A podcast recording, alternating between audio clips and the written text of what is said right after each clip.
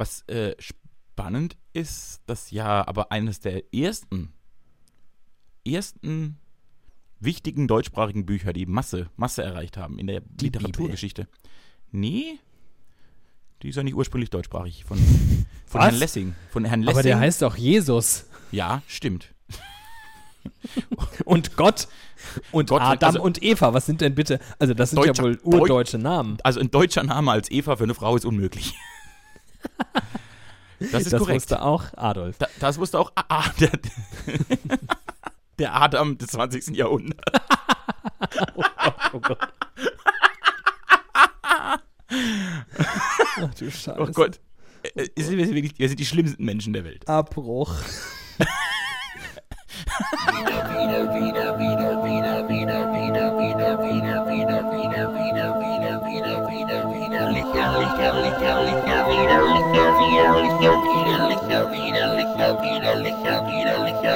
Hallo, ihr hoppelnden Zuckerhäschen. Ja, hier sind sie wieder. Die zwei süßen Boys von Widerlicher, die nur darauf warten, eure Ohrmuschel von innen zu streicheln. Hier sind David Alf, der irgendwo auf dem anderen Ende der Welt gefühlt mit einem Kopfhörer sitzt, oder? Zumindest, wenn man nach der Latenz geht, die uns Instagram gerade beschert hat. Ähm, auch von meiner Seite ein freundliches Hallihallo, ihr Lieben. Hallihallo, Hallöle. Wir müssen ja an dieser Stelle noch kurz das aufgreifen, damit wir hier unsere Internetkompetenz noch kurz droppen. Denn ähm, was ihr jetzt nicht mitbekommen habt, womöglich, ist, dass wir drüben bei Instagram, wo wir übrigens auch sind, wieder.licher.pod.cast.2.freunde.de, Punkt, Punkt. Da haben wir gerade ein Insta-Live gemacht. Wir dachten, wir sind mal voll digital und machen eine Pre-Show bei Insta. Stellt sich raus, völliger Quatsch. Ich glaube, also, ich glaube, wir haben die ganze Zeit nur übereinander und nebeneinander gesprochen, aber niemals miteinander. Und das ist nicht schön. An dieser Stelle möchte ich meinen guten Freund und äh, Weggefährten und Podcast-Mitinhaber begrüßen und vorstellen, Timen Glatt. Hallo. Wenn, wir- wenn wir Inhaber des Podcasts sind, könnten wir doch theoretisch aus Widerlicher eine Aktiengesellschaft machen und uns für horrende Summen an Leute verkaufen. Ich habe ja irgendwann mal gelernt, dass man als, ähm, das musst du doch eigentlich wissen, hast du nicht so ein betriebswirtschaftliches Abitur gemacht oder sowas? Ja, habe ich. Ähm, ich habe ja mal gelernt, dass man eine AG sein kann, ohne bei der Börse dotiert zu sein. Ja, ja, ja. Gibt viel mehr Das ist AGs ja- als das Das Börsenunternehmen. ist ja faszinierend. Eine Aktiengesellschaft quasi ohne Aktien? Du kannst, ich glaube, du kannst sogar eine AG sein. Also du hältst halt einfach die Aktien 100% bei dir, so bist aber trotzdem eine AG. Boah, wie gut wäre denn bitte die widerliche AG? So, das ist die beste AG seit der Monster AG. Oder, oder aber wäre eine widerlicher GmbH und Co. KG viel besser. Äh, Es, es gibt ja auch diese Gebrüder. Ich glaube, so gibt es auch irgendwas, wenn man so. Das finde ich gut. Gebrüder Widerlicher, GmbH und Co. KG. So möchte ich uns nennen. Mhm. Aber ich finde, beschränkte Haftung passt zu uns nicht. Wir Beschränkt passt schon sehr gut zu uns. Wir wollen die volle Haftung. Unbedingt. Für alles, was ich in meinem Leben tue, möchte ich die volle Haftung. Oh Gott, ich wäre so froh, wenn ich beschränkt nur für mein Leben haften könnte. Das wird in, in vielen Nächten wäre das gut. Ähm, ich möchte gern was trinken. Ich werde heute eine Premiere in Widerlicher haben. Ach du Scheiße, ich auch. Oh Gott. Ich werde jetzt was tun, was mir wirklich, es tut mir selbst weh, aber ich, ich kann nicht anders. Es geht nicht anders. Oh Gott. Oh Gott. Ich trinke jetzt ein Wasser. das ist krass. Und wer mich Das ist kennt, wirklich krass. wer mich kennt und weiß, wie ich eigentlich äh, das Saufen wegstecken kann, der weiß, wie schlecht es mir jetzt geht, wenn ich sage, ich trinke ein Wasser. Vor allem bist du ja gerade in Plittersdorf und ähm, in Plittersdorf einen Kater zu haben, ist ja die eine Sache.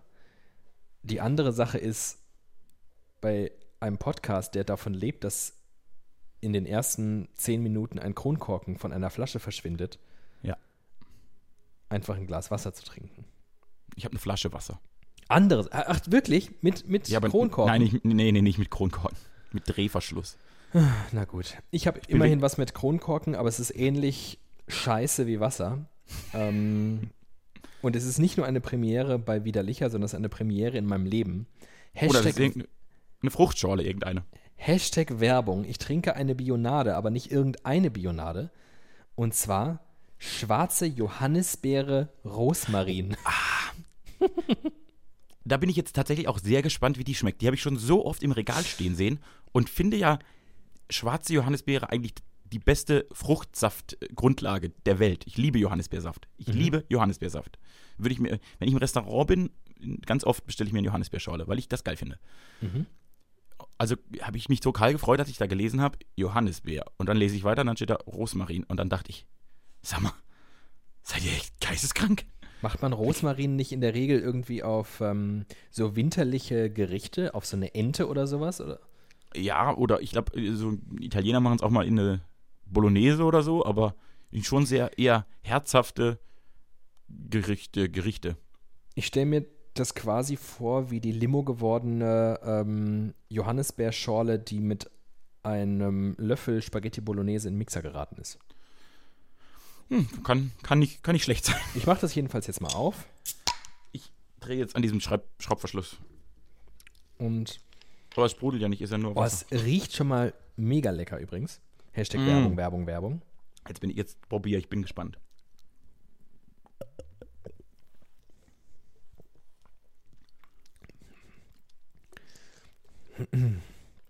Also ich schmecke da überhaupt kein Rosmarin.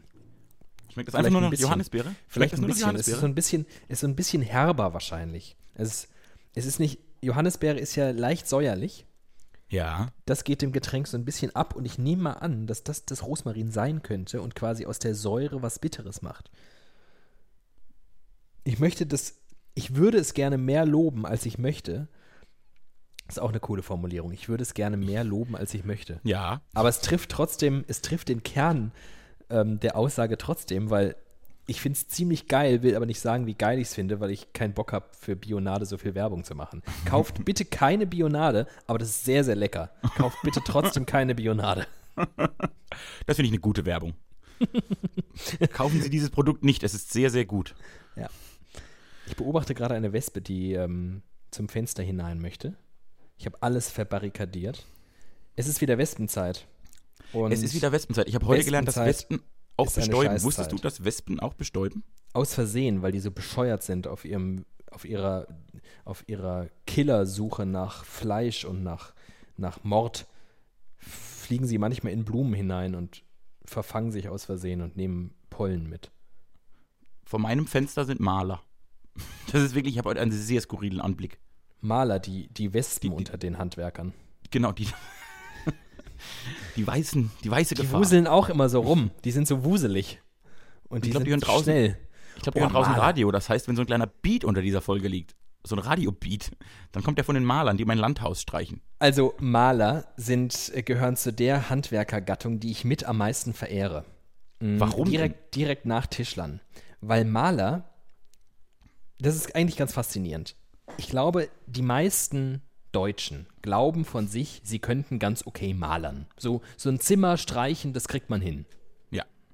Und wenn man das mal gemacht hat und abgeklebt hat und vielleicht so was fancy mäßiges haben wollte, wie so eine, weißt du, so eine weiße Bordüre oben äh, an der Wand, dass die, dass die Farbe nicht direkt unter der Decke aufhört, sondern so ein 5 cm Streifen drunter noch weiß Ja. ist. Macht Ja. man, glaube ich, damit die Decke höher wirkt. Ja. Wenn man das alles hinter sich hat und dann streicht und dann am Ende drauf guckt und denkt, ja, das ist ganz, ganz okay, hier sehe ich so ein paar Streifen und ja, hier fehlt ein bisschen Farbe, aber so im Großen und Ganzen bin ich echt zufrieden. Aber man für den einen 17 Quadratmeter Raum neun Stunden gebraucht hat und dann einmal in seinem Leben sieht, wie ein Maler oder auch eine Malerin ein Zimmer von 17 Quadratmetern abklebt und streicht, dann ist das, also das kommt sehr nah an Porno dran. Für mich. Ich habe da offensichtlich einen kleinen Fetisch. Das ist so geil, jemanden zu sehen, der alles, was du tust, 50 Mal so schnell und 50 Mal so gut macht. Oh, das hat mich, also das muss ich sagen, äh, wow. Die haben das gelernt. wow. Die Die Leute haben das gelernt.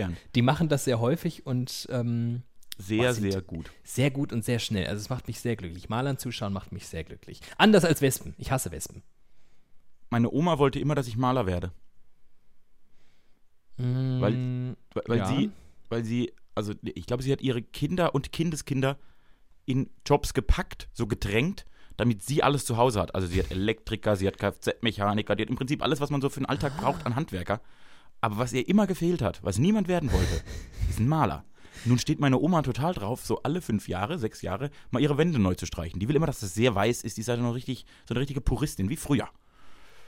Da muss alles sehr weiß und ordentlich sein. Und, äh, und dann hat sie praktisch bei jedem Enkelkind probiert, ihm mal zu einzureden, dass er doch vielleicht mal eine Malerausbildung machen soll. Das ist ein guter Beruf, ist doch ein ehrenwerter Beruf, hat sie immer gesagt. Das ist, wird doch, doch Maler. Ich hab das da- mit dem St- Studium ist nichts, werd Maler. Ich habe da zwei ganz tolle Assoziationen. Erstens, das geht schnell abzuhandeln. Du wärst, glaube ich, wirklich von allen zur Verfügung stehenden Handwerksarten, wärst du wahrscheinlich noch der passabelste Maler. Oh nein, ich glaube, ich bin ein ganz schlimmer Maler. Ich glaube, weil ich unterstelle dir, das kann ich, glaube ich, an dieser Stelle sagen, weil ich dich lang genug kenne und deine Fingerfertigkeit am eigenen Körper schon zu spüren bekommen habe. Ich halte dich, was Feinmotorik angeht, eher, ähm, also da bist du eher so Regionalliga. Also was Aber- Handwerks, ja, was Feinmotorik angeht, bin ich eine Gesellschaft mit beschränkter Haftung.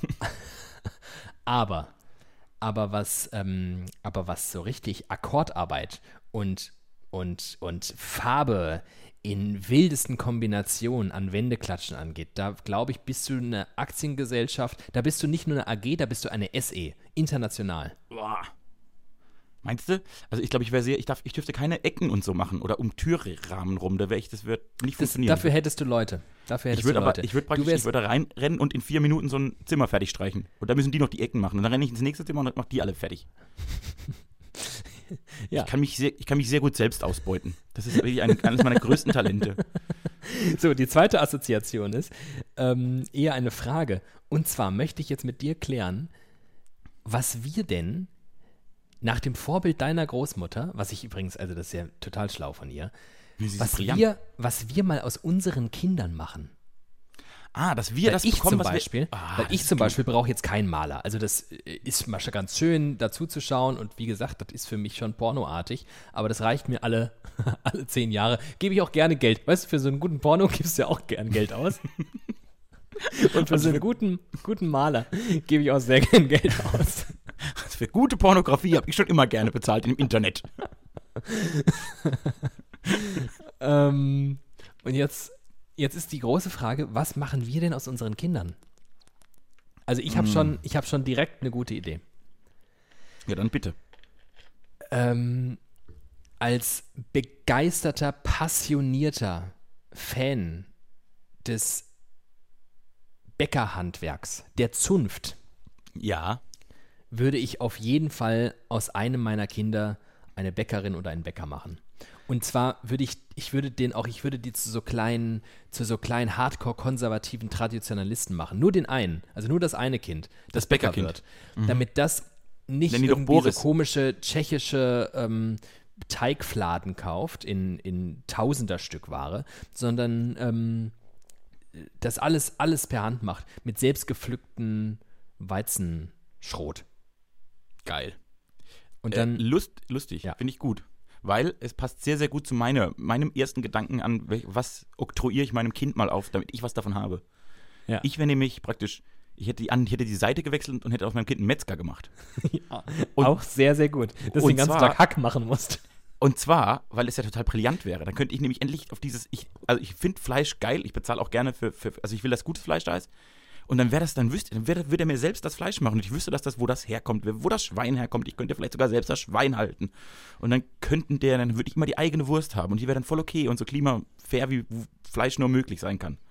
Das finde ich super. Oh, wär Es wäre es wär mehr als regional, weil es wäre ja quasi in deinem eigenen Haus entstanden. Das wäre Indoor. Indoor-Metzgerei. Indoor-Metzgerei. Ja, ich finde, also das ist- ich finde, also wenn ich so mir ein Essensding, dann will ich ein Metzgerkind. Das finde ich sehr gut.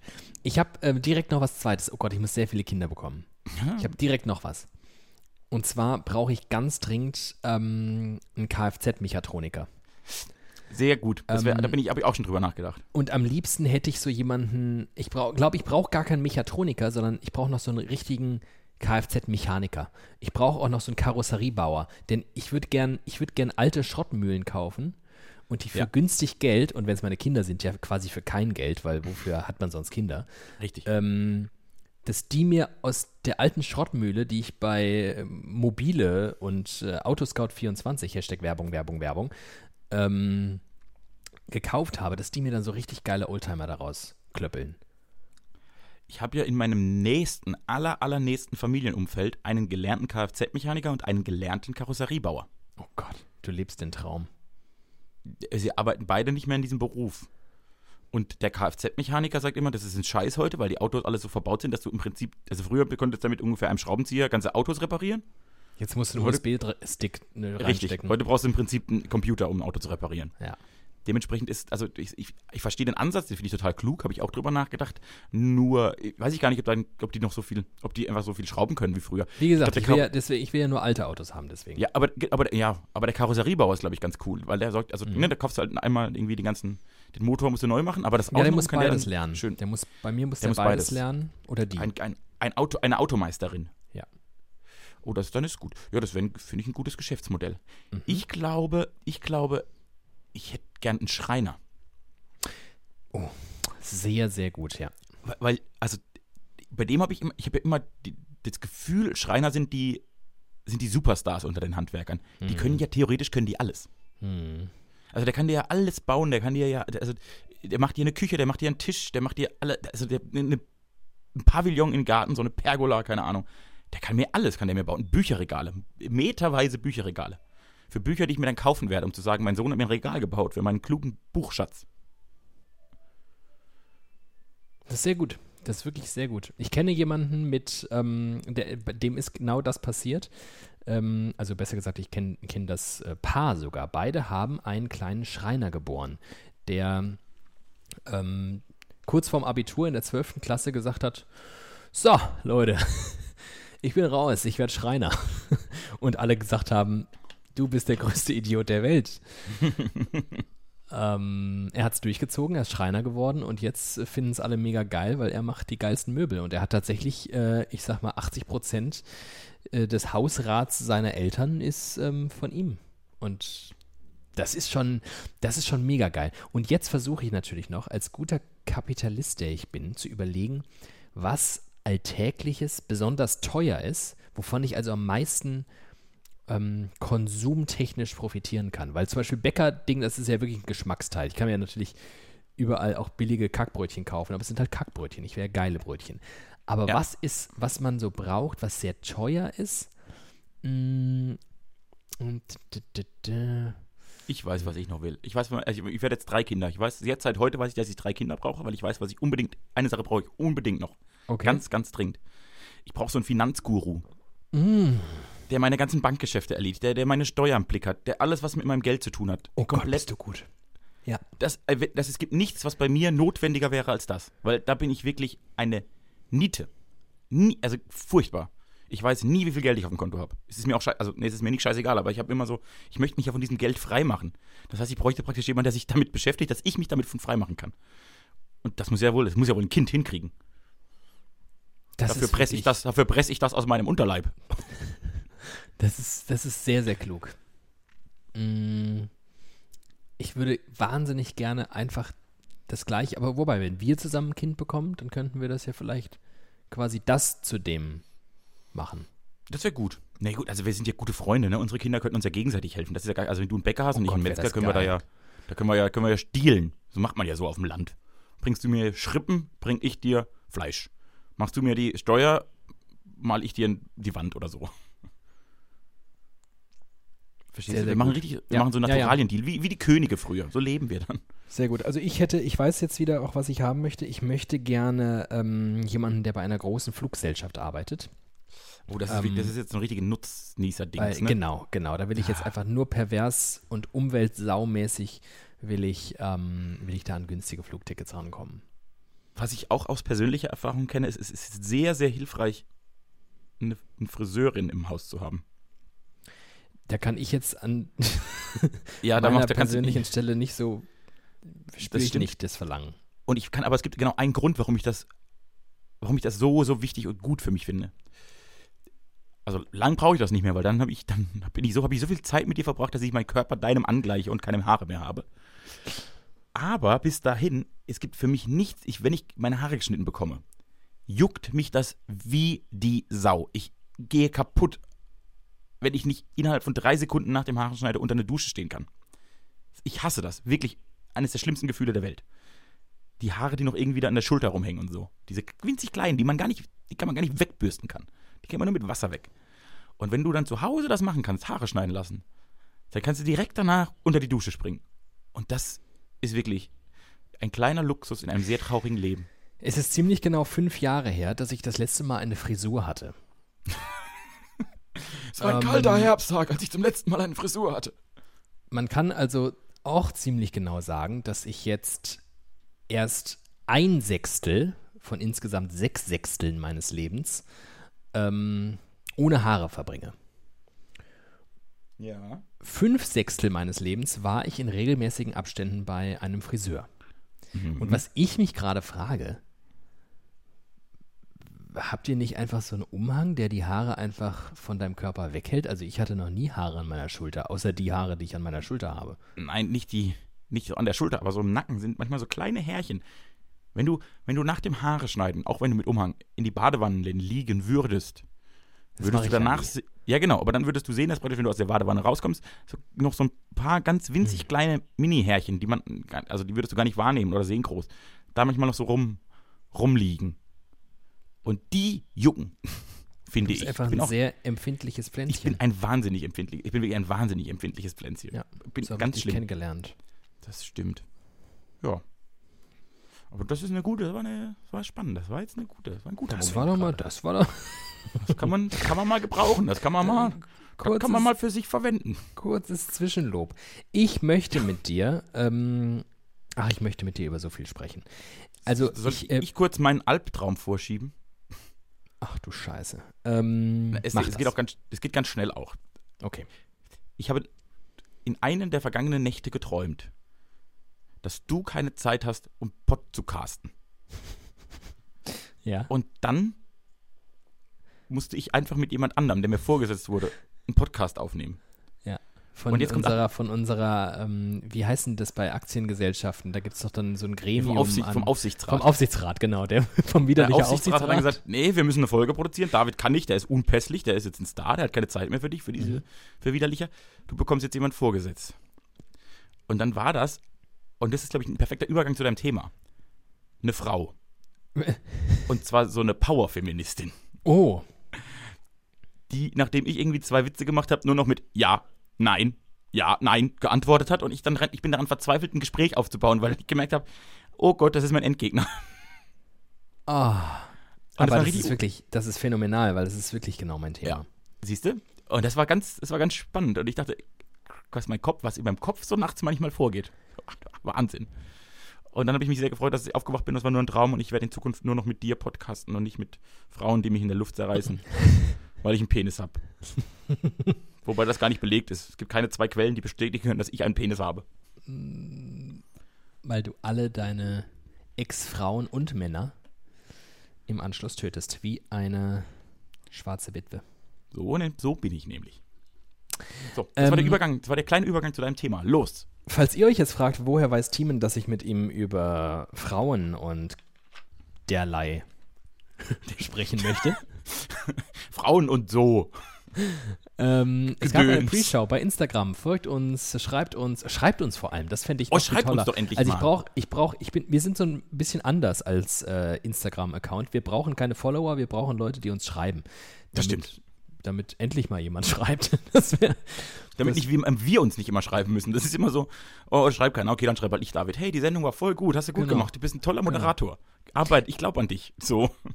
Ähm, ich ich fange mal, wo fange ich denn, oh Gott, wo fange ich denn an? Ich fange bei einer Sache an, die mir eben gerade passiert ist. Bei Adam und Eva würde ich anfangen. Und die hat nur so ganz, ganz, ganz äh, im Entfernten mit Geschlechterrollen zu tun. Aber sie ist mir gerade passiert und ich dachte, ich brauche jemanden, mit dem ich darüber reden muss. Ich ähm, befinde mich wieder in einer äh, Frühsendungsradiowoche und habe sehr früh Feierabend. Und ich habe mir jetzt gedacht, ich will einmal in der Woche, will ich so einen Tag haben, wo ich so lebe wie so ein, wie so ein freiberuflicher Kolumnist. Wo ich dann wirklich diesen Tag nutze und ähm, irgendwo in Cafés rumhänge und tagsüber in Restaurants und Dinge tue, die kein normaler Mensch sonst tut. Weil ich dachte, sonst lohnt sich die ganze Scheiße ja gar nicht. Sonst lohnt sich ja gar nicht, um halb vier aufzustehen. Wenn ich nicht wenigstens einmal in der Woche den Tag sinnvoll nutzen würde und nicht nur komplett müde und zerstört in der Gegend rumliegen würde. Ja. Ähm, so ein Tag war heute. Und ich saß also bereits um 13 Uhr in einem Restaurant in der Sonne. Mhm. Und äh, ich nehme mir dann auch vor, dass ich da was lese und mich so ein bisschen ne, füttere mit Gedanken anderer, weil eigene habe ich ja nicht. Ja. Und auch manchmal den Blick so schweifen lasse. Und auch ganz bewusst manchmal das Handy weglege und mir Leute angucke. Ah. Das wurde mir heute unmöglich gemacht. Weil deine Augen ausgefallen sind. Mm, Nein. Schade. Zwei junge Frauen haben sich neben mich gesetzt und es war wirklich sehr eng. Es waren kleine Zweiertische. Ich saß an einem und ähm, sie saßen sehr nah bei mir. Und nach Ja. relativ kurzer Zeit fing die eine an, ähm, von der anderen Fotos zu machen. Ach Gott, ach Gott. Also so Insta-Fotos. Mhm. Dafür hatte die andere, und wir reden hier von so Mitte 20-Jährigen, ähm, unterschiedliche Outfits dabei. Wohlgemerkt, die waren in einem, also die waren in einem Restaurant. Die haben allerdings nichts zu essen bestellt, sondern nur was zu trinken. Ich glaube, sie waren wirklich nur da für die Fotos. Okay. Ähm, sie, haben, sie hatte unter anderem einen Hut dabei. Sie hatte Make-up dabei und noch viel besser, Abschminkzeug, damit sie unterschiedliche Lippenstifte benutzen konnte Mhm. dieses ganze Prozedere aus Schminken, Abschminken, Neuschminken, Hut auf, Hut ab, links gucken, rechts gucken, möglichst immer so gucken, O-Ton, damit es natürlich aussieht, ähm, hat unfassbar lang gedauert. In dieser ganzen Zeit traute ich mich nicht dahin zu gucken, weil das ja so, also aus meiner Sicht, so unglaublich bescheuert ist, dass ich ja davon ausgehen muss, dass die nicht mehr alle Latten am Zaun haben. Und du guckst ja selten Leute direkt an, wenn du, wenn sie gerade was Dummes tun. Also das ist ja, also Ja. das ist ja, das ist ja gemein. Da will man ja eigentlich beschämt weggucken. Also guckte ich 30 Minuten lang angestrengt sonst wohin, nur nicht in die Richtung dieser zwei Frauen, die übrigens selbst den ganzen, die ganze Zeit den Anschein erweckten, als sei das wahnsinnig peinlich, was sie da machen. Die haben die ganze Zeit so gekichert und gelacht, weil sie selbst gemerkt haben, das ist Komisch kompletter hier. Quatsch. Das ist kompletter Ja. Quatsch, was sie hier machen. Herauskommt, ich bin dann, als ich gegangen bin, äh, da haben sie übrigens immer noch Fotos gemacht, habe ich kurz auf den Bildschirm geschaut vom Handy, stellt sich raus, ja, schönes Foto. Also du, du würdest das so sehen und denken, ja, könnte irgendwo, also unser Eins würde sagen, das könnte auch irgendwo in so einem Magazin sein. Okay. Aber, aber Alter, WTF, WTF, was zum, würde ich sagen. Äh, ich, hab, ich bin an einem Sonnenblumenfeld, ich bin ja hier am Land, an einem Sonnenblumenfeld vorbeigefahren und dachte, hä, was stapfen denn da für Leute drin rum? So völlig wirr. Und habe dann im Anschluss eine Stunde später bei Instagram gesehen, dass eine Influencerin versucht hat, mit Sonnenblumen Bildern zu machen. versucht hat. Ja, sie hat es dann geschafft, aber sie, sie hat wohl scheinbar gerade den Spot gesucht, als ich da vorbei ger geradelt bin. Vielleicht, vielleicht kommt es mir umso schlimmer alles vor, weil ich selbst so wahnsinnig ungern gestellte Fotos von mir machen lasse. Oder geschweige denn mache. Ich mache sowieso nicht gerne Fotos von mir. Weil ich bin halt nicht so schön. Ich finde so Sit- Fotos aus der Situation heraus, wenn ich gerade irgendwas tue und nicht und am besten sogar nicht mitbekomme, dass ein Foto von mir gemacht wurde. Weil dann sind sie halt, dann sind sie tatsächlich natürlich, ne? Das, und dann kann ich, versucht- dann stelle ich zwar auch oft fest, oh, du bist gar nicht so schön, wie du glaubst. aber du bist echt. Das ist Aber wichtiger man denkt schön. so, okay, dann sehe ich, so sehe ich offensichtlich aus. An einem Geburtstag von dir Ja. wurden Bilder gemacht. Ja. Auf, de, auf denen bin unter anderem auch ich, weil du warst so nett und hast mich eingeladen. Die hängen in deinem Palast. Ja. Direkt im ein- Eingangsbereich, im Foyer. Ja, und da ist und da ist eines, da habe ich so die Arme über der Brust verschränkt und ein Bier in der Hand ja. und ich kenne kein Bild, also so in, in, von der Seite. Im Profil fotografiert im Prinzip. Und ich kenne kein Bild von mir, auf dem ich derart fett aussehe, wie auf diesem Bild in deinem Flur. Es ist der, ich, jedes Mal, wenn ich da vorbeigehe, denke ich, Alter, so dick bin ich aber nicht. jedes Mal. Das macht mich fertig. Oh Dieses Mann. Bild macht mich fertig. Ja. Ja. Aber trotzdem muss man dankbar sein für diese Fotos. Es waren auch am Ende immer die Fotos, die mich ähm, früh, aber schmerzhaft ähm, darauf aufmerksam gemacht haben, dass ich unter extremem Haarverlust leide. Weil ich selbst ja. im Spiegel konnte mir ja immer meine Frisur irgendwie so hindrapieren, dass ich dachte, ja. ich hätte noch eine. Bis ich dann ungefähr auf jedem Foto sah, nee, das sieht halt einfach, das sieht einfach scheiße aus. Und ähm, am Ende ist Fotomachen also vielleicht doch gut. Vielleicht machen die Girls alles richtig.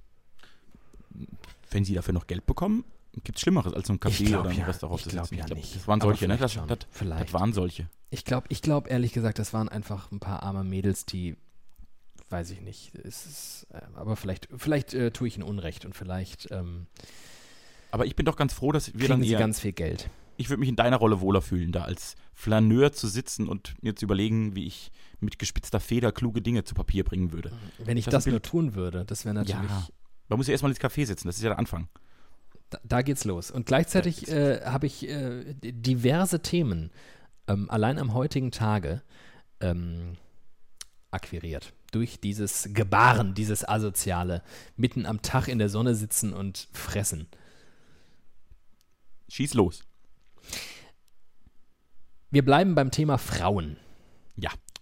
Ähm, Barbara Vorsamer ist Oh Gott, oh Gott, oh Gott, oh Gott. Ich wollte ganz, ganz, ganz kurz einen Witz machen über ihren Namen, aber es ist gerade nochmal gut gegangen. Oh. Ähm, ist Redakteurin. Keine Witz über Namen? Keine Witze über Namen. Ja, aber das gilt fürs Radio. Beim Podcast ist das anders. Und außer sie sind sehr, sehr gut. Ich finde, man muss immer Witze nicht machen, außer sie sind sehr, sehr, sehr, sehr gut. Stimmt, ich, dafür ja, stehen ja. wir mit unserem Namen Team glatt. Wir nicht, aber wir sind ja schlecht für so. Ich bin ja auch schlechter Witzemacher. Aber die Regel ist eigentlich, je, je je schwieriger die Thematik, desto besser muss der Witz sein. Also wenn ich einen Witz über dich mache, der kann relativ einfach sein, weil das ist ja nicht, nichts Schlimmes. Wenn ich jetzt einen Namenswitz mache, muss der Witz schon wirklich sehr, sehr gut, ja. also wirklich sehr, sehr gut sein. Aber ich habe ihn ja nicht gemacht. Ja, das ist auch gut. Das, hätt, das, hättest du vor fünf Jahren, hättest du das nicht geschafft. Man sieht, du hast dich entwickelt, junger Mann. Gut, dass wir so viel Zeit miteinander verbracht haben und durch die harte Schule der Podcaster die, gegangen sind. Die, die Team- und Glatt-Humor-Schule. Fun Fact, äh, kurz mal für euch, ihr lieben Hörerinnen und Hörer. Äh, Timen und ich haben mal einen Podcast-Workshop besucht. Ich hab gerade getrunken, scheiße.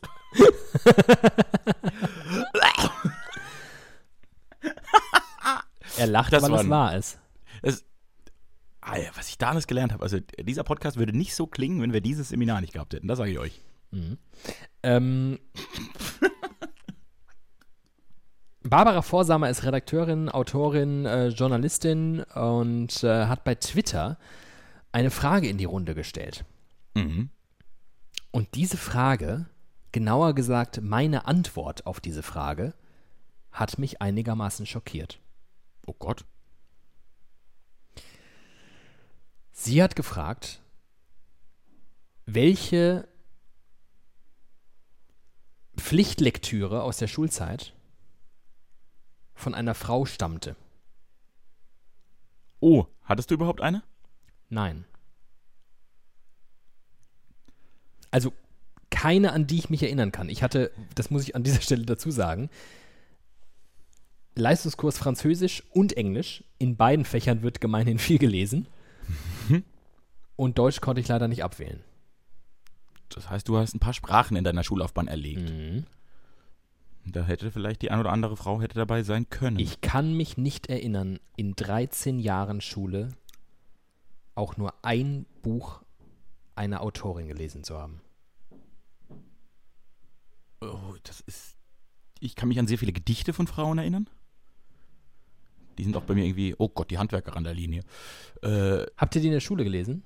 Die Gedichte, ja, ich habe Gedichte in der Schule, habe ich wirklich, ich glaube, fast übermäßig von Frauen gelesen. Ich kann mich wirklich an sehr viele Gedichte von Frauen erinnern. Ich kann mich gar nicht erinnern, dass ich so viele Gedichte gelesen hätte.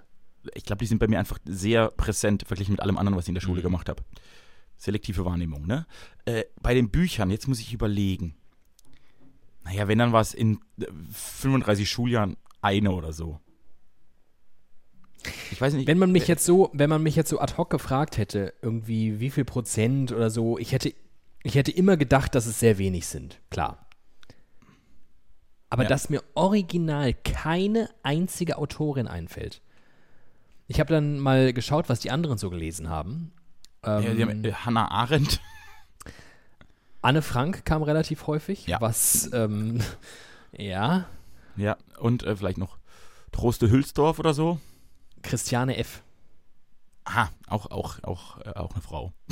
Ähm, interessanterweise ja beides Frauen, die über eigenes Leben gesprochen hat, haben. Ja, ähm, ja. Oder geschrieben haben, besser gesagt. Ähm, das hat mich Also- wirklich einigermaßen schockiert. Und jetzt wissen wir alle, dass es viele Zeiten, vor allem im Kulturbetrieb, gab oder beziehungsweise einfach eine lange Periode unserer westlich industrialisierten äh, Sphäre, wo Frauen es zumindest deutlich schwerer gemacht wurde, Autorin zu sein als Männern Ja. ähm, Autor sein zu können. Aber wenn ich der Lehrapparat wäre, das Kultusministerium, dann würde ich mir doch vielleicht mal Gedanken machen, ob das so eine gute Idee ist. Es gibt ja auch diverse zeitgenössische Werke, Ja. auch von Frauen, man sollte es nicht meinen. Ob das Ja. so eine gute Idee ist, dass ein Mensch im 21. Jahrhundert 13 Jahre zur Schule geht und in drei Fächern, in denen eigentlich nur gelesen wird, kein einziges Buch einer Frau gelesen wird. Und erneut Das kann nicht sein. bin ich so wahnsinnig sauer auf diese scheiß Drecks. Ah! Männerwelt. Und dieses Schulsystem und alle. Ah! Also, äh, wie, wie du zu Recht sagst, bei Klassikern ist es halt wirklich schwierig. Ne? Also alles, alles vor, vom Zweiten Weltkrieg, da, da haben halt echt, da- das ist schon schlimm genug, aber da haben halt weniger Frauen ver Bücher verlegt als, als Männer. So, da, Ja. also da wird es halt wirklich schwierig. Bei allem, was zeitgenössisch ist, und man liest ja hin und wieder auch mal ein zeitgenössisches Buch, da, da könnte man echt drauf achten. Und zwar, nee, man muss, man muss drauf achten. So. Das ist mir aufgefallen. Finde ich krass. Finde ich scheiße. Ja, du hast ja auch, äh, was ja spannend ist, ist ja auch, dass die Frauenfigur in den Büchern, da gibt's ja, also da gab es ja auch Jahre, jetzt Jahrhunderte lang praktisch wenig, wenig, also selten war die Frau der Held. So ist sie praktisch heute Ja. noch viel zu selten. Da gibt es ja in Hollywood auch diesen Index, dass wie wenig Haupt, Hauptdarsteller Frauen sind. auch das ist immer wieder erschreckend. Ich Ich glaube, glaub, ich, es, habe sogar. es bessert ich hab, sich so langsam, aber es ist immer noch Mhm. scheiße. Ähm, hat nicht äh, auch eine, neben Mickey Beisenherz ist ja auch Maria Furtwängler eine ähm, gute Freundin dieses Podcasts. Ja, die Und schreibt ab und zu bei Instagram. Könnt ihr auch machen. Hat die nicht, hat die nicht, äh, die hat eine Studie rausgebracht zum Thema, zu eben jenem Thema, wie viele Frauen finden wie statt in äh, Fernsehproduktionen, Ja. Filmen, aber auch Serien und so weiter in Deutschland. Und ähm, nagelt mich nicht drauf fest, aber es war so ungefähr jede neunte Hauptfigur oder zumindest wirklich agierende Figur und nicht nur komplette Nebendarstellerin Ja. ist eine Frau. Ja. Ähm, die haben dann auch so Sachen untersucht, wie wenn eine Frau in einer, ähm, in einer Geschichte, und da kann sie auch durchaus die Hauptfigur sein, in Probleme gerät. Löst sie die Probleme selbst und befreit sich aus der Situation oder wird sie von einem Mann gerettet? Erstaunlich oft wird sie von einem Mann gerettet. Oh Mann. Ähm, Oh Mann. in der gesamten Herr der Ringe-Trilogie, und das sind ja schon ein paar Seiten, gibt es keinen einzigen Dialog zwischen zwei Frauen. Stark. Was äh, spannend ist, dass ja aber eines der ersten, ersten wichtigen deutschsprachigen Bücher, die Masse, Masse erreicht haben in der Die Literaturgeschichte. Nee, die ist ja nicht ursprünglich deutschsprachig. Von, von? Herrn Lessing. Von Herrn Lessing. Aber der heißt doch Jesus ja, stimmt. und Gott und Gott, Adam also- und Eva. Was sind denn bitte? Also, das sind Deutscher- ja wohl Deu- urdeutsche Namen. Also ein deutscher Name als Eva für eine Frau ist unmöglich. Das ist das korrekt. wusste auch Adolf. Da, das wusste auch ah, ah, der, Adam des 20. Jahrhunderts. Oh Gott. Ach du Scheiße. Oh Gott. Äh, äh, Wir sind, wirklich, wir sind die schlimmsten Menschen der Welt. Abbruch. Der Aufsichtsrat beschwert sich wieder. Müssen wir wieder an Gremiensitzungen teilnehmen. Ja, und nächste Woche sitze ich wirklich mit einer Frau hier, weil hier reden auch nur zwei Männer über Probleme von Frauen. Das kann auch nicht sein. Wobei ich als Kind immer für eine Frau gehalten wurde. Ich habe da Erfahrungen. Äh, was ich sagen wollte, ist eines der ersten bekannten Bücher, die so auf dem Markt krass für Bass gesorgt haben, war Emilia Galotti von Lessing. Ja. Und das ist ja nicht eine, relativ interessante Frauenfigur für so ein, also vor Ja. allem für die Zeit und alles. Ja. Und das aber dann, das, das praktisch gefühlt für 300 Jahre die einzig spannende und mal irgendwie facettenreiche, sage ich mal, Frauenfigur in der Mhm. Literaturgeschichte ist gefühlt. Das ist auch krass. Bemerkenswert finde Sehr ich, viele junge ähm, Frauen mit assoziiert. Finde ich allein die Netflix-Rubrik, die mir oft angezeigt wird, allerdings erst so, wenn ich sehr weit nach unten scrolle. Ähm, Filme und Serien mit starken weiblichen Mhm. Rollen.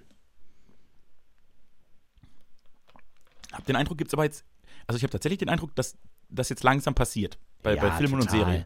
Total. Manchmal finde ich es, also ja, total. Und ich finde auch viele Serien äh, total gut, die aber besonders, die es schaffen, das nicht so brechstangenmäßig zu machen. Was zum Beispiel total krass ist, und ich weiß nicht, das wird jetzt vielleicht einigen Hörerinnen und Hörern ähnlich gehen, die die aktuelle Staffel von Stranger Things geschaut haben. Hast du die geschaut? Oder guckst du Leider überhaupt? Nee. es ist total krass, wie sie in der dritten Staffel, die jetzt gerade herausgekommen ist, gemerkt haben, oh fuck, alle unsere Hauptfiguren, außer irgendwie, nee, alle bis auf eine sehr, sehr wichtige Hauptfigur sind männlich. Ja. Ähm, wir müssen eben jener weiblichen Hauptfigur auch mal irgendwelche weiblichen Charaktereigenschaften ähm, geben, braucht, weil äh, bislang, bislang ist diese Person einfach ein Alien, also die, die ist geschlechterlos. Oh. Und ähm, was sie gemacht haben in der dritten Staffel, ist genau jene Überlegung so ganz offensichtlich nach vorne zu pushen. Ähm, was machst du da eigentlich parallel? Ach, ich habe so ein, wie so eine, was ist denn das? Eine Wäscheklammer in der Hand. Ach so. Das Sorry. irritiert mich ein bisschen. Sorry. Ähm, andere, andere Nebendarsteller auch noch äh, in die Serie reingeschrieben, die auch alle Frauen sind. Und ganz oft wird das Thema Mann, Frau, Geschlechterrollen, Klischees, Bevormundung, Patriarchat, wird quasi in jedem vierten Dialog einfach mit dem Knüppel reingeballert und du denkst, yo. ich kapiert. Habt ihr, der, habt ihr jetzt in der dritten Staffel gemerkt, dass ihr vorher irgendwie alle Frauen ignoriert habt? Und also das fand ich ein bisschen, das finde ich tatsächlich ein bisschen oll. Da hat der ähm, Aufsichtsrat interveniert bei Stranger Things. Serien, die von vornherein schon so geschrieben sind, finde ich, finde ich ganz geil. Also Sex Education. Wir können ja mal an dieser Stelle ein paar Sachen droppen. Sex ich, Education. ich wollte gerade anfangen. Ich bin nämlich zum Beispiel eine, eine meiner bis heute All-Time-Favorite-Serien. Ich wurde da mit 14, 15, 16 total drüber ausgelacht. Ich habe mich gar nicht getraut zu sagen, dass ich die richtig gut finde, weil das so eine Mädchenserie war. ich weiß, was Die jetzt kommt. Gilmore Ja. Girls. Also, also natürlich, eine, es ist eine extrem starke Per- Frauenpersönlichkeit und es geht nur um Frauen. Und Mhm. mich, also ich fand das aber voll gut, weil die einfach cool waren. So, das ist ja mir dann relativ egal, was sie für ein Geschlecht haben, wenn ich mich mit der Person identifizieren kann. Da Ja. ist das Geschlecht gar nicht so entscheidend, ob ich mich mit jemand identifizieren kann, by the way. So, und die fand ich halt super. Und eben die, die Erschafferin, die Ideenhaberin der Gilmore Girls, die Creatorin, Amy Sherman Palladino, hat jetzt The Marvelous Miss Maisel gemacht, Mrs. Maisel gemacht. Äh, auch eine sehr starke Frauenrolle und beide Serien haben halt immer so einen Feminist, also den, den Anspruch über Feminismus aufzuklären so ein bisschen. Die, die machen das klug und witzig, nicht eben so, Ja. wir schreiben noch zwölf Frauenrollen rein und die sagen dann alle, wie, wie schön oder toll oder schlimm das ist, eine Frau zu sein, sondern die machen das echt, die macht das echt klug, mit klugen Figuren und auch witzigen und so. Esprit, da ist Esprit ein ganz gutes Wort. Und die zweite Serie, für die ich jetzt mal Werbung mache, Mhm. weil mit der habe ich was erlebt, was ich noch nie, also ich glaube noch nie bei einer Serie hatte. Noch nie in meinem ganzen Leben. Bei, keine, bei keinem Film und bei keiner Serie. Was Film und Serien und Musik angeht, bin ich eigentlich sehr schnell, habe ich mir sehr schnell eine Meinung gebildet in der Regel. Da bin ich wirklich äh, flux. Ich kann nach fünf Minuten sagen, ob das der schlechteste oder der beste Film der Welt ist. Und es gibt auch nur Mhm. diese zwei Kategorien in meinem Leben. ich habe jetzt bei Netflix angeguckt, die erste Staffel Derry Girls. Das ist die erfolgreichste Serie Nordirlands oder eine der erfolgreichsten Serien in der Geschichte Nordirlands. Geht um eine Gruppe pubertierender Mädels während der Troubles, also dem Nordir äh, Nordirland-Konflikt auf der Insel. Ne? Das Lustige daran ist, dass diese, diese Straßenschlachten und alles einfach stattfinden, für die Mädels aber so komplett alltäglich sind. Anfang der 90er gab es das schon 15 Jahre, die kannten die Welt nicht anders. Für die ist halt normal, dass irgendwie die Protestanten einen Aufmarsch vorm Haus machen. Die interessieren sich aber dafür, ob, wie die Jungs in der Schule und so sind, ne? Also es ist total interessant, wie, wie also du würdest halt in, in alle, all, alle Serien, die ich kenne, würden vermutlich diese, diese Troubles in den Vordergrund stellen. Und die ist einfach so, das ist, das ist halt der, der Zeit, in der spielt, aber nicht irgendwie the besonders thematisiert. Total faszinierende Serie. Und ich weiß nach einer Staffel nicht, ich weiß es nicht, ob ich diese Serie genial oder kacke finde. Es fasziniert, es fasziniert mich ungemein. Mhm. Die, die hat Momente und ich denke, okay, das ist wirklich der Hammer. Und fünf Minuten später denke ich, was gucke ich eigentlich für einen Schwachsinn hier an? Ist eine komplett schräge, geisteskranke Serie, Derry Girls.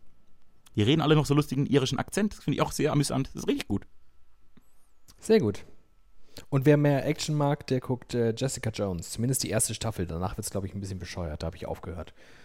Ähm oder halt, oder halt Sachen wie Sex Education, wo einfach ähm, auch, auch bei. Männern, wo auch bei Männern mal mit gängigen Geschlechterklischees gebrochen wird. Und es geht ja nicht nur darum, einfach jetzt nur noch Serien und Bücher zu lesen, wo Frauen drin vorkommen, sondern Nee. einfach so ein normaler Umgang mit Geschlechtern und So, und das, und das ist jetzt, und ich finde das ja total spannend bei Sex Education. Da ist das, was eben, das, was die Influencerinnen in deinem Restaurant nicht schaffen. Die sagen, wir sollen natürlich wirken und wirken dadurch komplett abgedreht. Und ich finde, bei Sex Education ist es irgendwie andersrum. Die sind im Prinzip alle komplett abgedreht und ich finde die alle total normal. Also ich kann, ich kann da ganz viele Figuren super nachvollziehen und natürlich einen filmischen Überdreh, das, ne, aber prinzipiell finde ich die, die Probleme komplett nachvollziehbar. So, obwohl es alles eins drüber ist. Die haben so, die haben die Parabel ganz gut geschraubt. Das haben sie sehr gut gemacht. Das ist wirklich eine sehr gute Serie. Und wer, wer Sex Education durch hat und auf die zweite Staffel wartet, kann ja das deutsche Sex Education gucken, How to Sell Drugs Online Fast. Do it. Do it. Ähm, So, das war jetzt auch mal ein schöner Serienblock. Wir haben eben unsere gute Freundin Maria Furtwängler ähm, Ja. erwähnt. Die Frau von Herrn Burda. Maria Furtwängler hat in einem Interview, in dem es um eben jene ähm, Studie ging, auch gesagt, dass sie total viel Verständnis dafür hat, dass das so ist, wie es ist. Ich übrigens auch. Also ich, ich verstehe das schon, dass äh, allein dadurch, dass man selbst viel mehr Geschichten liest, in denen Männer irgendwas tun und in irgendwas besonders gut sind und Frauen in der Regel besonders schön sind, ähm, ist vielleicht im Kopf das einfach vorprogrammiert, dass wenn man selbst sich eine Geschichte erdenkt, es einfach erstmal ein Mann ist, der irgendwas tut und erlebt. Ja. Ähm, sie hat gleichzeitig auch gesagt, dass sie jeden Mann versteht, der in der heutigen Zeit, also in Zeiten, wo wir eben jene Verhältnisse aufbrechen wollen, in Zeiten, wo Emanzipation nicht nur so ein komisches Modewort aus den 80er Jahren ist, sondern irgendwie an vielen Stellen total, also wo schon gar nicht mehr drüber gesprochen wird, weil ich glaube, es wirklich gesellschaftliche Bereiche gibt, wo diese Thematik überwunden ist. In viel zu vielen noch nicht, aber ich glaube, es gibt sie. Ähm, und sie sagte, dass sie es aus Männerperspektive unglaublich schwer fände, heutzutage noch zu wissen, was eigentlich die Rolle eines Mannes ist. Sie hat quasi, sie hat quasi gesagt, ich ver verstehe, dass es total schwer sein muss für Männer, heute noch ihre Rolle als Mann zu finden.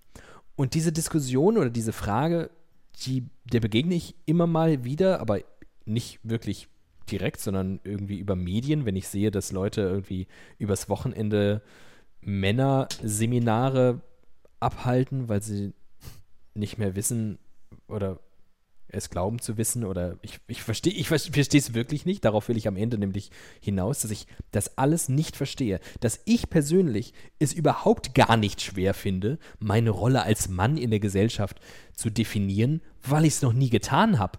Also ich spüre gar keinen Leidensdruck, weil ich das nicht kann, weil ich auch gar nicht auf die Idee käme, es zu tun. Und jetzt wollte ich dich fragen, du sagst leider schon sehr, also sehr selbstbewusst ja, dass ich befürchte, dass du selber Meinung bist. Ich bin, äh, oh Gott, ich, ob ich selber Meinung bin, weiß ich gar nicht, wie ich, also ich verstehe, ich kann, ich verstehe das bei dir, wieso dass du, du so bist. Ich, ich finde aber, ich glaube, was ich mir, was ich mir vorstellen könnte, ist, du musstest dir Jahrhunderte als Mann eigentlich überhaupt keine Gedanken machen, wie du gesellschaftlich bist. So, weil du warst halt der Mann. Du, du, du warst richtig, weil du warst der Mann. Mhm. Und jetzt, was wir jetzt tun müssen, und ich glaube, deshalb fällt dir das nicht so schwer, ist ja praktisch einfach ein reflektierter Umgang unseres Menschseins. Also, ne, natürlich äh, vergewaltige ich keine Frau, weil, weil ich ein Mann bin, sondern das macht man halt nicht, weil es ist jetzt alle geisteskrank. Wir haben erst 98, erst 98 wurde äh, Vergewaltigung der Ehe strafbar in Deutschland. Muss man sich mal überlegen. 98. Bis dahin konntest du in der Ehe als Ehemann machen, was du willst, gab kein Gesetz. Wahnsinn, so. Aber, und dass das jetzt aber so gesellschaftlich, dass das jetzt einfach dieses, dass das so eine Masse erreicht hat, wie dieses Klimaproblem. Also wir haben jetzt kapiert, dass das wohl, das gibt, der Mann kann auch ein Problem sein, wenn er sich einfach nur als Mann definiert und sich, und sich daraus stark macht, weil er ein Mann ist und sonst nichts zu bieten hat, dass man das jetzt in Frage stellen muss.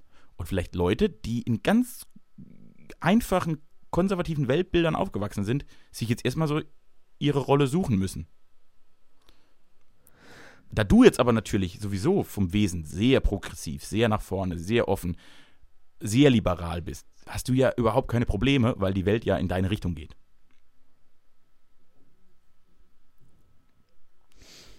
Hm, da muss ich drüber nachdenken. Also, das, also ich glaube, dass, ich glaube wirklich, dass es Männer gibt, jetzt auch vielleicht gar nicht in unserem Alter, sondern so 20, 30 Jahre älter als wir, die einfach in einem anderen, in einem anderen gesellschaftlichen Umfeld aufgewachsen sind. Völlig logisch. Die Welt vor 30 Jahren war anders als jetzt.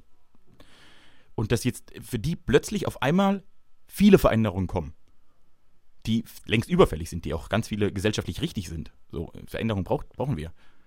Aber dass halt jetzt irgendwie, dass es einfach Menschen gibt, die, die jetzt lernen müssen, lernen müssen, nee, Frauen und Männer sind im besten Fall wirklich gleich und die Hautfarbe ist auch scheißegal und wo der herkommt, spielt auch keine Rolle. Das wollen wir.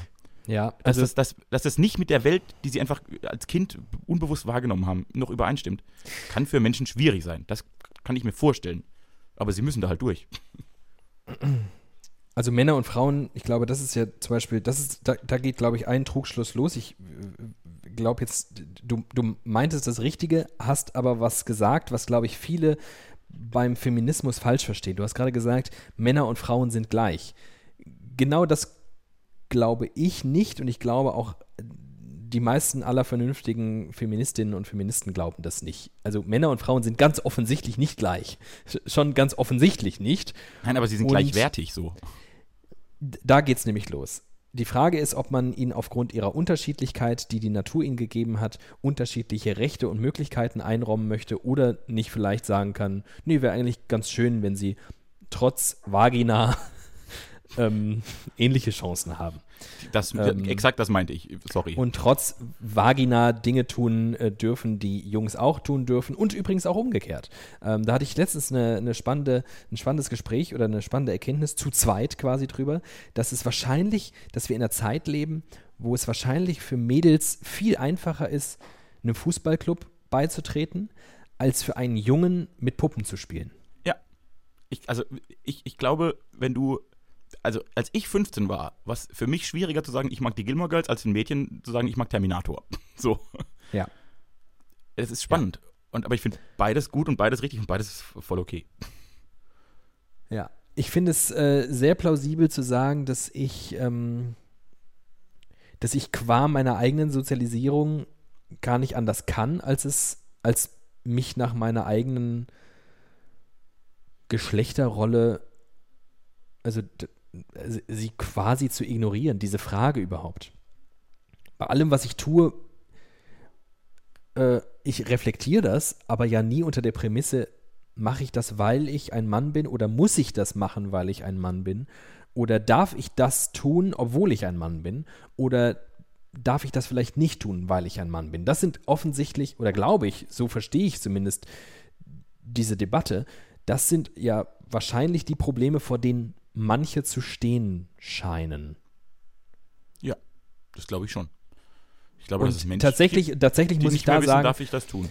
Und tatsächlich, da bin ich tatsächlich halt ganz anders aufgewachsen einfach. Ganz, ganz anders. Ähm, Props gehen raus an meine Eltern.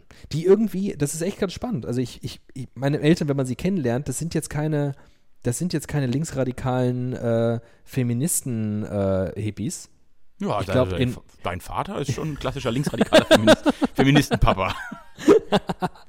ich glaube sogar in vielen Lebenslagen sind sie ganz anders. Ähm, aber irgendwie haben sie das, haben sie es, also haben sie das geschafft, mir das überhaupt nicht, also ich musste, ich musste auch nie tapfer sein, weil Indianer tapfer sind. Und ähm, ich musste auch nie irgendeine Art von Sport machen, weil mein Vater den Sport geil fand. Aber ich glaube, bei uns beiden ist schon spannend, dass wir in beiden Familien aufgewachsen sind, in denen die Mutter äh, eine mindestens gleichberechtigte, also gleichwertige, im Sinne, wie ich es eben schon meinte, ne, die, gleich starker Charakter ist. Manchmal sogar vielleicht der stärkere. Ja, also ohne zu viel über mein Privatleben und das vor allem anderer Menschen hier preisgeben zu wollen, aber ich glaube, bei mir kann man ganz eindeutig sagen, die klassischen Rollenbilder finden sich in meiner Familie so gar nicht wieder. Genau, und ich glaube, deshalb hast du einfach da frühzeitig gute Erfahrungen gemacht. Wahrscheinlich, und, wahrscheinlich. Und, und andere es, Menschen ja. müssen die Erfahrung halt erst noch machen. Das hilft dir jetzt. Ja, aber ich erlebe das, ich, ich würde, ja, ja. Ist natürlich, ja. ja, ja, mhm, ja, ja, gut, okay. Du möchtest ja, irgendwas ist ja sagen natürlich jetzt leicht aus meiner Sicht, das, ähm, das zu sagen, wahrscheinlich, aber ich würde das ja auch als Mann als eine totale Befreiung verstehen und empfinden ähm, und weniger als, oh Gott, oh Gott, wo kann ich noch Mann sein? Und was, Absolut. Glaub, was ist das denn? Also bevor ich mir, oh Gott, da würde ich ja schon, ich kriege ja schon Kopfschmerzen, wenn ich versuche, mir zu überlegen, was, also ja, kann ich nicht. Aber da sind wir ja bei einem Grundproblem, das praktisch sehr oft in diesem Podcast äh, verhandelt wird ich breche es jetzt ganz, ganz weit runter also im Sinne von Optimismus und Pessimismus. So, die Welt verändert sich. Ja, ist doch gut. Die wird jetzt vielleicht besser und dann finde ich da meinen Platz und alles ist schön. Ich bin noch ein guter Mensch. Ich wird alles gut. So schön, wenn es allen gut geht. Das ist ja der Ansatz, mit dem du ganz weit runtergebrochen eh durchs Leben gehst. Deshalb machen dir ja solche gesellschaftlichen Veränderungen gar nichts aus, weil du sie ja eher begrüßt, weil es vorangeht oder weil sich was verändert und du magst Veränderung. Die wird ja sehr schnell langweilig. Nun gibt es wirklich, glaube ich, eine große Masse an Menschen da auf dieser Welt, die eher äh, bewahrend, konservativ, nehmen, die ganzen Begriffe so durch die Welt gehen, die immer ein bisschen Sorge bei Veränderungen, ich sage nur Sorge bei Veränderungen haben. Und dass die jetzt dann erstmal überlegen, oh, da verändert sich was. Ich finde das vielleicht auch gar nicht schlecht, sondern aber dann einfach einen längeren Gedankenprozess brauchen, wie passe ich jetzt da richtig rein? So, weil, so wie ich war, oder wie mein, mein Weltbild bisher war so, jetzt ist es so um fünf Grad nach rechts gedreht und nach links. Und ich muss jetzt halt mich so mitdrehen. Und dass das einfach für eine Gesellschaft in der Masse, in der Alters, komplett von 10 bis 100 Leute leben, alterstechnisch, dass das für manche schneller und für manche einfacher geht, ist auch logisch. Und ich glaube, das passiert gerade. Deshalb gibt es Männer, weil dieses Mannbild, das wir auch in 300 Jahren Kultur kennengelernt haben, eben sich jetzt irgendwie verändert und plötzlich bei Netflix gibt es starke Frauenrollen und das ist gut so. Äh, dass, dass das einfach eine gesellschaftliche Veränderung ist, wo Menschen schneller oder langsamer mit umgehen können. Und tatsächlich ist es ja gut, es ist ja prinzipiell erstmal gut, dass es auch Männer, selbst wenn das für die anstrengend ist oder wenn der Gedankengang für dich schon einen Schritt zurück ist, ist es ja aber gut, dass es Männer gibt, die sich heutzutage erstmal Gedanken machen, hey, habe ich jetzt hier als Mann richtig reagiert? Also, ne, sondern nicht, weil ich der Mann bin, habe ich richtig reagiert, sondern überlegen, habe ich hier richtig reagiert? Das ist ja vielleicht gar nicht so ein schlechtes gesellschaftliches Zeichen. Ja, Wahrscheinlich. So nicht, so nicht das Ende. Am Ende ist, wenn alle selbstverständlich damit umgehen. Das wäre die Hoffnung, dass das in, in den nächsten 50 Jahren der Emanzipation, dass es eine natürliche Emanzipation gibt. Und dann ist cool. Aber dafür müssen halt ein paar Leute mal sich geistig anstrengen. Und das passiert, glaube ich, gerade. Amen. Bruder. Gutes Thema. Gutes Thema. Ist ein schwieriges Thema. Ich habe das jetzt gemerkt beim Reden. Mhm. Da muss man immer, da muss man auch überlegen. und das ist was, das ist eine, und das, das fällt das, das mache ich nicht so wahnsinnig gerne. leicht. Das mache ich einfach nicht so gerne. Weil beim Reden überlegen ist nicht meine Stärke. Mm. Ich glaube, dass das der Unterschied ist zu früher. Früher mussten Männer beim Reden nicht überlegen und jetzt müssen sie überlegen und das fordert ganz viel heraus. Deswegen gehen sie in den Wald und schreien Bäume an. Richtig. Und dann sägen sie man, sie ab. Muss man auch nicht so viel überlegen. Tja. Spannend, jetzt, spannend, spannend. Sind wir jetzt eigentlich ein Feministen-Podcast? Wir sind jetzt endlich auch ein Feministen-Podcast oh, und wir können bei geil. iTunes in der Rubrik, ähm, was sind das? Feministen-Podcasts. Gibt es bestimmt. Wir, bei Netflix sind wir jetzt in der Rubrik starke Frauenrollen. ja, genau. Zwei weiße heterosexuelle, naja, muss immer dazu stellen, halbwegs heterosexuelle. Ja. Also das, also das Einzige, was Männer. wir noch so ein bisschen hinkriegen, so ein bisschen Queerness, die haben wir schon in uns. Oh ja. Alles nur, weil ich ein liberales Elternhaus habe, als Kind mit Puppen gespielt habe und die Gilmore Girls geguckt habe. Danke, Mami. Danke. Hast, du als, hast du als Kind mit Puppen gespielt? Mm, Nee, aber ich habe generell, ich habe komisch gespielt. Ich habe als ganz kleines Kind mit Puppen gespielt.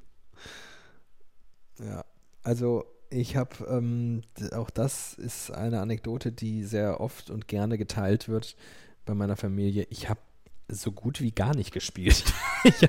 Du hast nicht gegessen, du hast nicht gespielt. Du saßt auf so einem Stuhl und hast gewartet, bis du 18 warst.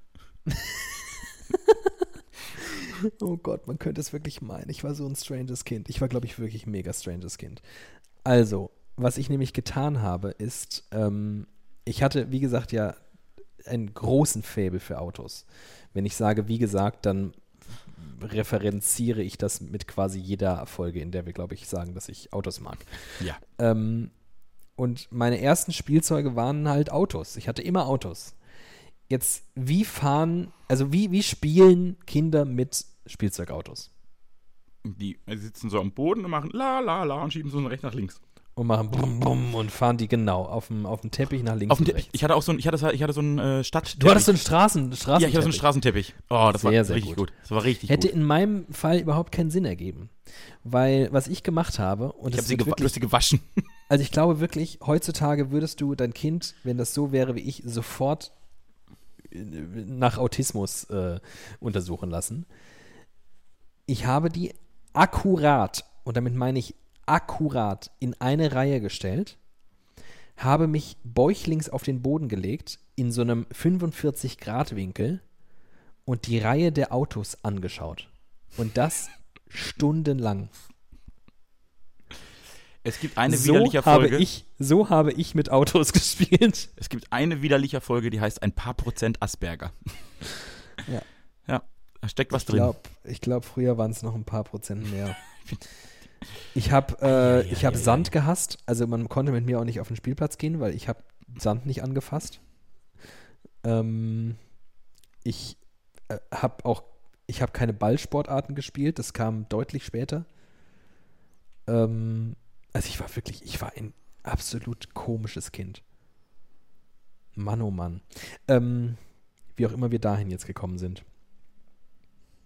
Ja, weil die Kindheit der Ursprung so. alles Guten und Bösen ist. Weil du mich gefragt hast, ob ich mit Puppen gespielt habe. Nee, ich habe einfach mit gar nichts gespielt. Ja, ist okay. Ich habe ich hab Spielsachen angeguckt. du wirklich, ja, du bist ein Stranger Kind, bist du. Nee, Ich bin Stranger Kind 29. Die 29. Staffel von Stranger Kind. Oh Gott. David Alf in der Hauptrolle. Ein Kind, das da sitzt und seine Autos anguckt und zählt und nach Farben sortiert. Weltklasse-Serie. Hätte einen Zuschauer, mich. Ja, besser als kein. Du kannst ja an dieser Stelle nochmal verraten, wie ich meine Apps auf meinem Handy sortiert habe. Das muss ich, also das macht mich bis heute wahnsinnig. es fasziniert mich zugleich und macht mich wahnsinnig. Du bist, du bist unglaublich. David sortiert Apps auf seinem Handy nach Farben. Er hat so eine rote Kachel, er hat eine grüne Kachel, eine blaue, eine gelbe, was weiß ich was alles noch. Und dann drückt er da drauf und dann sind da aber thematisch völlig ein Radiosender neben Facebook, neben einer Bilder-App, neben was anderem, weil sie alle Ja. blau sind. So. Ja. Und ich, der das nach, wie glaube ich, also ich schätze, ich glaube, wie die Mehrheit der Menschen, habe es nach Rubriken, also Social Media, Messengers, keine Ahnung, ne, so Sachen. Dienste, bla bla bla. Und ich verstehe auch nicht, wie du dich da zurechtfindest. Weil ich würde ja, ich würde ja, das würde mich ja wahnsinnig machen. Das würde mich ja einfach, weil du auch sehr viele Apps hast. Also wenn du jetzt drei rote, drei blaue wärst, aber du hast ja einfach wahnsinnig viele Apps. So viele Apps, dass ich, warte, jetzt muss ich mal selbst schauen. Äh, Aber es sieht unheimlich schön aus. Ich muss sagen, es wird Acht, acht dieser Ordner habe. In schwarz, gelb, lila, orange, weiß, grün, rot und blau. Und die sind dann wirklich sehr voll. Also da sind auf mehreren Seiten Apps drin. Ähm, Es sieht wirklich fu- funktioniert ganz schön toll. aus. Das glaube ich dir nicht. Ich glaube, das ist, ich glaube, du, du tust so, weil du es geil findest, wie es aussieht. Das ist okay. Deswegen, so deswegen eine bin ich immer so lang am Handy. Weißt du, Leute sagen, immer, boah, David, der ist immer so viel am Handy. Aber ich brauche einfach so wahnsinnig lang, bis ich meine App finde. äh, Facebook war das jetzt blau, die haben ja jetzt einen, einen Relaunch gehabt. So. Ja. Ja, das stimmt. Naja. Naja. Ich bin schon ein Powerfreak. Du bist wirklich. Ich glaube, wir haben jetzt äh, über fa fast 60 Folgen lang das Image aufgebaut, dass ich der Freak bin. Und Mhm. jetzt kommt die große Wende in Staffel 2. Und jetzt geht's. Jetzt hat Christopher Nolan das Zepter des, der Dramaturgie übernommen Ja. und plötzlich gibt es eine Wendung, dass du kaputt gehst. Genau, Äh, ich, muss, genau. ich muss übrigens unbedingt in den neuen Tarantino-Film. Oh, das ist krass, weil ich habe jetzt schon, ich war erstaunlich oft in letzter Zeit im Kino. Also damit meine ich für meine Verhältnisse, also in den letzten drei Monaten dreimal. Das ist für mich quasi. Aber ich finde, das ist ein Unfassbar. perfekt guter Schnitt. Man sollte einmal im Monat ins Kino. Das ist Ja, eine das gute finde ich auch ziemlich das ist okay. eine gute Faustregel. Jedenfalls habe ich jetzt schon mehrfach diesen Once Upon a Time in Hollywood ähm, Trailer gesehen und auch unterschiedliche Trailer. Und jedes Mal wieder bin ich massiv unterwältigt. Es gibt aus meiner Sicht gar keinen Grund, äh, zumindest äh, vielleicht, vielleicht muss ich ihn sehen, um ihn zu erkennen, aber die Trailer lösen in mir original nichts aus. Ich habe darüber bisher nur gehört, für Tarantino Mittelmaß, aber für Tarantino Mittelmaß ist halt immer noch Bundesliga zweiter Platz. So. Ja. Und ich habe in einer Kritik ge gehört, äh, das Ende der Postmoderne. Das fand ich einen ganz Wow. guten Teaser. Fand ich ein ganz guter Teaser. Ein Film er- über die 60er Jahre als Ende der Postmoderne zu bezeichnen, finde ich. Weil er, naja. diese, weil er diese Selbstreferenzialität und Zitiererei, die die Postmoderne ja so ausmacht, wie man bei uns ja auch nie merkt. Nee. Äh, nö, nie. Wir sind, wir sind einfach ein Post, wir sind einfach, wir sind kein, wir sind kein dummer Wir- wir Podcast, wir sind- sind, ein postmoderner Podcast sind wir. Widerlicher, der postmoderne Podcast. Die Tarantinos unter den Podcastmachern. Das wie viele Titel wir hier hätten. Äh, genau, und das aber jetzt irgendwie das so auf die Spitze und zu so einem Selbst- Selbstgewichse macht, dass es halt irgendwie das Ende der Postmoderne wird. Ich bin, ich bin fasziniert. Aber der kann ja nicht schlecht sein. Dieser Film kann nicht schlecht sein. Der kann, er ist Wahrscheinlich nicht. er ist jetzt vielleicht nicht Inglourious Bastards mäßig gut, aber ich, der kann nicht schlecht sein. Das kann, ist unmöglich. Regisseur zu gut, Schauspieler zu gut, Ideenreichtum in der Regel enorm. Also das kann ich mir, nicht- ich kann es mir nicht vorstellen. Ja. Hast du, hast du alle Tarantino-Filme gesehen? Ich überlege gerade, das ist ein bisschen peinlich jetzt, weil ähm, Kann sie dir der, aufzählen? der, den ich am meisten gefeiert habe, Reservoir Dogs. Ja, ähm, der erste. Den fand, ich, den fand ich am geilsten tatsächlich. Er hat das ja das ganze ähm, Fass aufgemacht. Was ich, also wer mich auch relativ, also, also ich finde jetzt Inglourious Basterds zum Beispiel gibt mir jetzt nicht so viel. Das ist ein, ich, ich gucke das so ganz gern, aber das gibt, ja. Es Aber ist das ja- also die vielleicht wieder Brillanz- an Christoph Walz. Also die Brill nein, die eigentliche Brillanz Christoph Walz. Christoph, Unser guter Freund Christoph Walz. Als wir das gesagt haben, ist mal einem guten Freund von uns die Hantel aus dem Fitnessstudio aus der Hand gefallen. Da bin ich bis heute noch stolz drauf, dass wir das geschafft haben. Zum Thema Selbstreferenzialität. Christoph Pfalz. äh, äh, da- das Geniale in Glorious Bastards, die Genialität des Filmemachers Tarantino ist, dass er die Nazis im Kino zerstört. Also praktisch der Kunst, der Filmkunst indirekt ein Denkmal setzt, weil er das Ende des Dritten Reiches im Kino mit dem Film abbrennt praktisch. Finde ich, es ist brillant. Die Idee finde ich brillant. Da hast du jetzt alle normalen Menschen verloren, weil du als Filmwissenschaftler, glaube ich, Filme anders siehst. Ein Grund, warum ich äh, einen Termin in unser In unseren in Kalender. unseren gemeinsamen ähm, in unserem Paarkalender sozusagen. Ehekalender getragen habe, Ja. nämlich am äh, 20. Oktober, habe ich gesehen, als ich jetzt im Kino war, ähm, läuft Forrest Gump im Kino in Frankfurt. Ja, Und da dachte ich- Diesen Film muss ich wohl mal sehen mit dem Herrn, der, ähm, was Forrest Gump angeht. Also Forrest Gump kommt in deinem Leben ja, das möchte ich ganz uneitel, wie ich bin, sagen, glaube ich, direkt nach mir. Ich glaube, Sag jetzt nichts, sag jetzt nichts. es gibt, ich, ich, könnte, ich könnte fünf Dinge aufzählen, die Ja. mein Leben maßgeblich beeinflusst haben. Ja. Und ihr werdet beide in dieser Rubrik. Du und Forrest. Oh, das reicht mir. Ach, ist das schön. Da, Ah, sind, da, da, sind, da sind ein paar Menschen und zwei Kunst, drei Kunstwerke im Prinzip drin.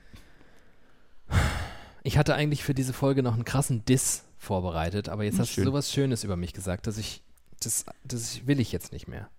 Och, schade. Ich gehe gerne mit einem schlechten Gefühl hier raus.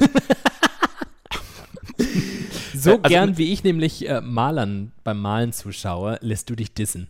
Ich, ich, ich, ein, wie gute Freunde von mir sagen, ich liebe es zu leiden. Meine Mutter sagt das übrigens auch über mich. Ich, ich brauche, ab und zu muss ich leiden, sonst geht es mir nicht gut.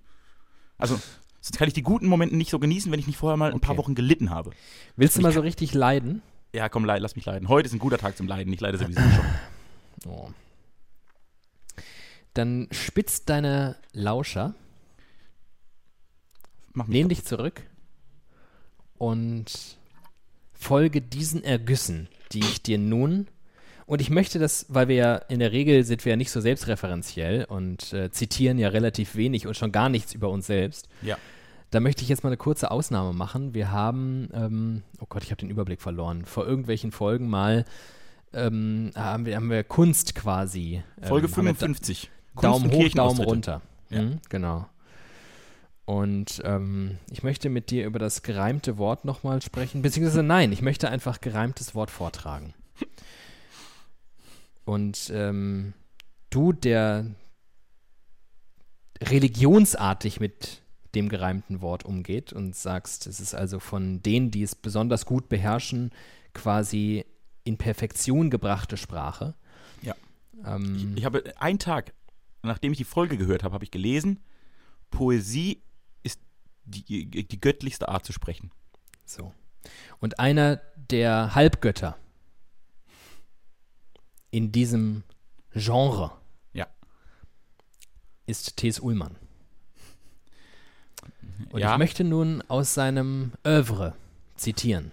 oh Gott. Einen der schönsten, besten, pointiertesten und klügsten Texte, Ich die dich ich jemals gelesen habe. Ich werde dich gleich, ich werde dich töten.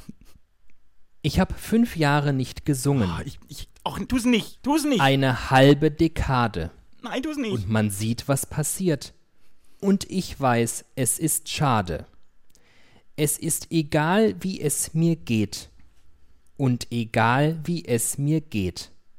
Auf meinem Grabstein steht, gestorben um 19.10 Uhr. Eine Frau in meiner Küche sagt, ich habe um dich Angst. Doch es ist schön, wie du denkst, es ist schön, wenn du wankst. Und dann gibt es noch den Staat, der immer an dich denkt.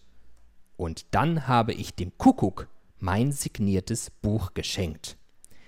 Er sagte, Menschen wie du leben wie ein Stein, Menschen wie du bleiben besser allein.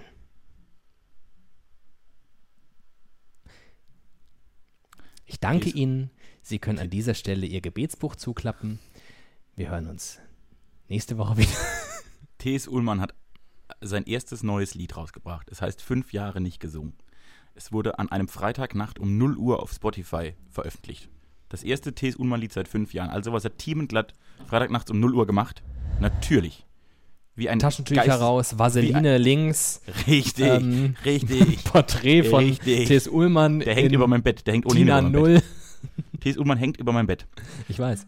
So, also ja, das kam. Und dann kam dieses Lied. Oh. Das war kein schöner Moment für mich. Ah. Ich glaube, also äh, es kommt jetzt ein Album dazu raus und ich fürchte, ich habe Angst, ich habe richtig, ich habe Angst vor diesem Album. Ich habe Angst. Sein letztes war schon nicht gut. Und oh, also in dem ganzen Lied gibt es irgendwie zwei, drei charmante Momente textlich, tatsächlich. Hm. Ist halt aber für ein 5-Minuten-Lied dann halt eben vom, von einem Halbgott für mich, ist das ein bisschen wenig. Dementsprechend disst du mich eigentlich gar nicht, weil ich dir in weiten Teilen recht gebe. Du, du stechst praktisch einen Stock in eine offene Wunde.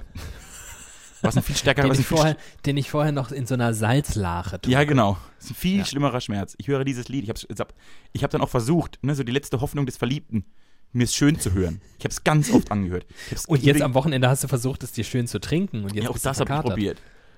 Und ich finde, wie gesagt, es, ich, beim mehrfachen Hören merkt man, es gibt hier und da ein paar schöne Stellen. So dieses B73 ist ein ganz, der Refrain ist ganz gut.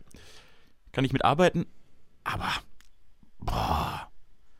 Also ein Mann, der, der Texte geschrieben hat, die man wirklich in, in die Hall of Fame der Literatur hängen müsste. Dafür ist es mau. Es reicht nur für die Hall of Fame in äh, Castrop-Rauxel. Ähm, Manche sagen, es wäre einfach. Ich sage, es ist heikel, denn du bist New York City und ich bin Wanne Eickel. Ja, genau. Ähm, weil man es schöner nicht ausdrücken kann, als T.S. Ullmann es in deinem neuen Werk fünf Jahre nicht gesungen oder so ähnlich. Manche Ähm. Menschen drücken Dinge schön aus. T.S. Ullmann drückt in diesem Lied ein Pickel aus. merkst, du- merkst du, wie es, merkst du eigentlich, spürst du den Schmerz in mir? Ja, natürlich. Und es, ähm, aber wie gesagt, ich wollte es ja eigentlich schon nicht mehr, weil du so lieb warst zu mir heute. Ich, ich, war- ich war schon, ich war schon, ne, ich habe, aber das ist okay, weil ich habe mir schon, als ich höre, da kommt ein neues Lied raus, dachte ich, also jetzt ist entwaffen. Ich komme ich komm bewaffnet, komme ich in die nächste widerlicher Sendung. Und das Lied ist schon zwei Wochen draußen und ich habe das ja noch nicht angesprochen. Gibt Gründe, ne? Ist ja ungewöhnlich, dass C.S. Ullmann ein Lied rausbringt und ich nicht sofort, überall, auf jeden Kanälen dieser Welt Werbung dafür mache. Weil eigentlich ist ja, Jesus hat gesprochen, hört ihm zu. Aber ich war still. Ich war still und manchmal ist Stille die größte Kritik.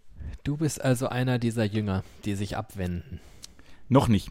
Also dafür hat er zu viel Gutes gemacht. Und man kann ja noch an die guten Zeiten sich zurück. Machen die Katholiken ja auch. Die denken ja auch nicht immer, die denken jetzt, die glauben ja nicht jetzt an die, Die denken Papst- an die guten Zeiten von Jesus. Die nicht denken an die an die schlechten, wo er da Nee. zum Schluss hier mit der Nee. und weißt du? Ja, Ja, ja. Jesus war da auch mal drei- nur, Jesus gibt, über Jesus gibt es nur Geschichten als Kind und als alten Mann, was der so zwischen 15 und 30 gemacht hat. Das weiß keine Sau. Ja, war der schon Durch die krasser. Wüste. Durch die Wüste soll er gelaufen sein. Ein paar Jahre, ist klar. Durch Mhm. die Wüste. Koks und Nutten. Durch die Fleischwüste. ähm, Jesus in der Fleischwüste. jetzt haben wir auch einen Titel für die Sendung. Perfekt. Je das, dann hat sich doch gelohnt, dass wir so lange reden. Jesus in der Fleischwüste.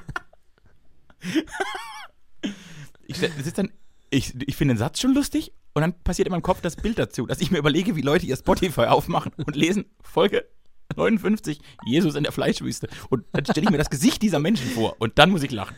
Und diese armen Menschen, die dann deswegen die Folge hören und sich über eine Stunde da durchquälen, damit ganz am Ende Gesagt Vor wird, der warum das Verabschiedung. Ding so heißt. einfach einmal dieser Scheißsatz fällt. Ähm, hilft ja alles nichts, Leute. Da müsst ihr durch, so wie wir auch. Es gibt bei iTunes, wenn ihr auf der iPhone-App das äh, hört, könnt ihr so einen Button benutzen, wo wir schneller reden.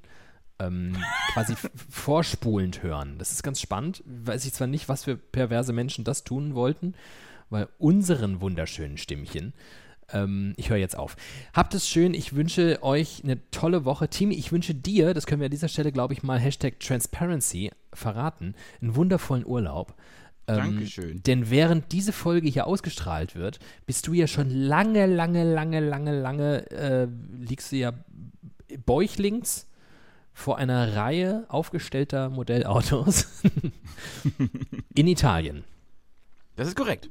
Wird richtig schön. Ich glaube, also ich habe richtig gute, richtig Bock auf Urlaub. Den hast du dir verdient, den gönne ich dir. Und Dann komme ich ähm, braun gebrannt und, und gut gelaunt komme ich zurück und dann erzähle ich euch, wie das war und erzähl dir, weil du bist ja so ein Mensch, der fragt, wie es im Urlaub ist. Dann wird das ganz schön. Ja. Ich bin gerade ein bisschen. Ach, verdammt, ich find's nicht scheiße. verdammt, ich find's nicht. Ich find es nicht. ich find's einfach nicht. Das Internet spricht nicht. ah, ich Das wollte, ist ein ich toller wollte, Moment in diesem Podcast, wo du Dinge suchst, wo keiner weiß, was du eigentlich suchst und wir einfach darauf warten, dass du Dinge findest, von denen wir nicht wissen, was du finden möchtest. ich wollte dich eigentlich mit deinen. Ah, ich. Ich find's Mit meinen nicht. eigenen Waffen schlagen. Ich wollte dich mit deinen eigenen Waffen schlagen. Und, nee, das funktioniert ja nicht. Du wolltest jetzt einen Phil Collins-Song oder sowas vorlesen. Nein, nein, nein, nein, nein. Ich wollte, ich wollte eigentlich einen wunderschönen Tomte-Text von T.S. Ullmann über Freundschaft zitieren. Ach so, Der- aber ich will ja nicht mehr, dass du zitierst. Ich habe doch gesagt, dann höre ich sofort auf zu podcasten. Wenn du, wenn du jetzt wieder, so wie in Folge, das war, glaube ich, die gleiche Folge, Folge 55. Die hat dich Das war ein umgebracht. Trauma, das war eine Traumafolge für mich. Das ist ja wirklich, habe ich ganz schlecht geschlafen danach. Ähm, Na gut. ich wäre dir sehr verbunden, wenn du einfach deinen Okay. Schmerz kurz mal aushalten könntest. Der tut dir gut. Ist auch schön für den Urlaub.